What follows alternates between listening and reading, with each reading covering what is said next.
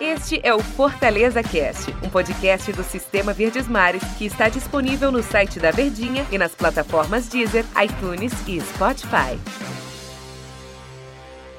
Olá, amigos do Fortaleza Cast. Esse é mais um Fortaleza Cast para você. Eu sou Ivan Bezerra, repórter aqui na Verdinha.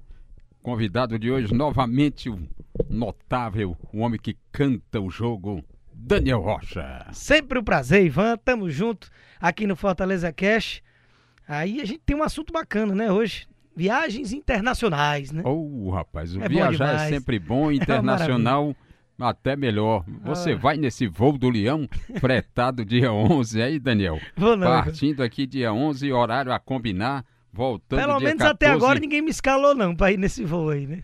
Ah, perfeito. Quem sabe não vá, né? Mas, torcedor, essa é a questão. Fortaleza disponibilizará 120 lugares num voo fretado que ele vai fazer daqui para a Argentina para o jogo contra o Independiente, dia 13 de fevereiro. Saída dia 11, retorno dia 14. Torcedor já vai com ingresso na mão.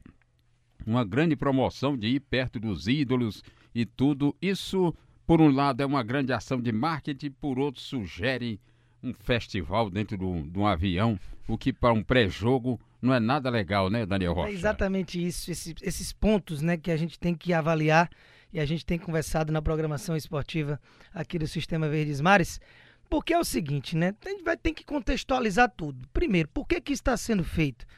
É, não é um joguinho qualquer que você tem todo ano, que espero que tenhamos, né? Daqui para frente, mas na história até aqui é a primeira vez que você vai fazer uma viagem internacional para um jogo oficial. Uma Sim. competição que é a Copa Sul-Americana, que pejorativamente gostam de dizer que é a segunda divisão da América do Sul.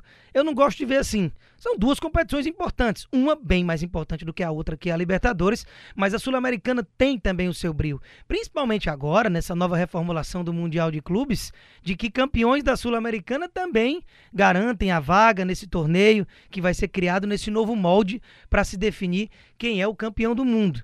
Então, assim, cada vez mais ela vai ter mais importância. E para o Fortaleza teve o fato, o simbolismo, né? O fato simbólico de que foi a primeira vez na história do clube em que você participa dessa competição e com um detalhe, ficando em nono do brasileiro, por muito pouco não fisgou uma pré-Libertadores, você ainda se tornou um, o melhor nordestino posicionado, terminou o ano à frente do Bahia, que está até à frente de Ceará e de Fortaleza nessa questão de, de estruturação, já está um pouco mais além, com condição de investir mais, de atrair mais grandes jogadores. Então, isso tudo é uma contextualização do porquê de fazer disso um evento. Um, um, um ataque de marketing, uma, um, uma, uma, uma forma de tentar atrair o torcedor gerar mídia com tudo isso e aí gera dinheiro também por trás de todos esses investimentos. E aí o torcedor que tiver a bala na agulha, né? Sim, tem a certeza. condição de ir lá e acompanhar de perto. E como você falou, o problema disso tudo é ir no mesmo voo. Não hum. é uma campanha de aproximação, de levar o torcedor. Eu até falava em alguns programas de que você ter um camarote, você ter um ingresso diferenciado, ou talvez até ter presenteado alguns torcedores, que não foi o caso, porque é, é, essa situação é paga, mas você pensar formas de levar o seu torcedor para lá, junto com o time, mas que não houvesse esse contato exagerado, porque não é um jogo festivo. Hum. Por mais que seja um jogo com essa conotação de você aproveitar, de você é, usufruir desse momento, de você realmente é, viver isso perto do seu clube, algo que talvez há alguns anos, quando o Fortaleza estava na Série C, seria inimaginável que em tão pouco tempo tivesse tendo um confronto desse tamanho, até pelo adversário, né? Independente da Avejaneda, sete vezes campeão da Libertadores. Inclusive o estádio chama-se Estádio Libertadores da América, por toda a tradição do clube. É um dos clubes mais de torcida mais fanática lá dentro.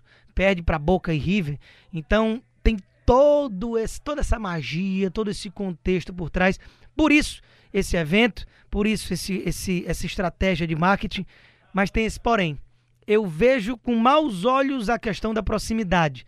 Hum. Porque você, inevitavelmente, vai ter aquela tietagem, né? Isso, você vai exatamente. ter torcedor querendo foto, autógrafo. Nada impede que seja um oba-oba nesse avião daqui para lá pode ter certeza que grande maioria dos torcedores, aqueles maiores de idade, hum. vão estar tá com goró na cabeça, Eita. vão estar tá animados, vão estar tá indo para festejar. Eles estão indo de férias ou de recesso ou qualquer coisa que seja, não estão indo a trabalho. Quem está indo a trabalho são os jogadores. E esse clima pode prejudicar num jogo tão importante, né? Ou não, vai que é um combustível, mas não é usual e a gente não está acostumado a ver, né? O diretor Rubens de Lima, que é, um, o ouvidor do Fortaleza, disse que normalmente essa tietagem já ocorre nos voos comerciais, que vários torcedores abordam treinadores e jogadores quando o time está viajando aí, e que esse seria uma situação bem fechada ali, só torcedores, mas não deixa de tirar um pouco o foco, né? Porque o voo é direto, o jogador já vai, já queria chegar lá concentrado e de repente tem esse ambiente, né? Agora, Daniel, o Fortaleza é, parece que ele tem assim, ele ele está vocacionado a ter sempre um, um chamego mais apertado com a sua torcida, né? Veio da presença de público, segundo maior de, de, não, no Brasileirão, de tal maneira que está sempre fazendo coisas com a torcida. Não sei até que ponto realmente isso aí pode ser positivo, né? É uma característica já do clube por conta do bom momento. Quando você sai daqueles oito anos naquele inferno da terceira divisão para uma Série B, quando você tem Rogério Ceni no seu comando, que já hum. caiu nas graças da torcida, é campeão de uma Série B, no ano seguinte estadual, Copa do Nordeste, a campanha que fez no Brasileirão, o torcedor tá no famoso céu de brigadeiro, tá tudo muito hum. bem, muito obrigado, e a festa foi correspondida também nas arquibancadas, com média de público e não só a quantidade, mas a qualidade da festa, proporcionada Perfeito. pelo Fortaleza, que inclusive a festa foi um motivo de chamar a atenção lá do bilionário russo, dono do PAOK, que vai ter conversa conversas com o clube a respeito de investimentos, né? Isso faz muita diferença, é uma característica. Mas por outro lado, tem esse ponto de que eu acho desnecessário. É. Não seria falta de carinho com o torcedor não ter essa proximidade tão Exato. exagerada, né? É e perfeito. a diferença é, do voo comercial, como foi citado, é que no voo comercial você tem outras pessoas, você fica meio ali encabulado, você é. fica até sem jeito, às vezes até de pedir uma foto. A tietagem é menor. Né? Isso é muito menor, isso nem se compara. Do que você tá indo num voo só do Fortaleza para aquilo ali, Dizem, com aquele tiete, né? foco. Pode vai ter música dentro do avião, aquela batucada, aquela coisa. Não é um voo convencional. Essa comparação foi até um pouco infeliz, porque não tem simplesmente nada a ver. Apesar de você também ter o convívio obviamente, de outras pessoas quando você está num voo que não é fretado só para os seus jogadores e, na, e normalmente são voos convencionais que você vai de um canto a outro pela CBF, né? Mas a questão é que num voo como esse, a gente até brincou durante a programação aqui do Sistema Verdes Mares em alguns programas, eu, eu, citei o exemplo de como se fosse numa festa. Quando você vai numa festa, você está indo para um lugar público, você naturalmente encontra com outras pessoas, inclusive os seus amigos.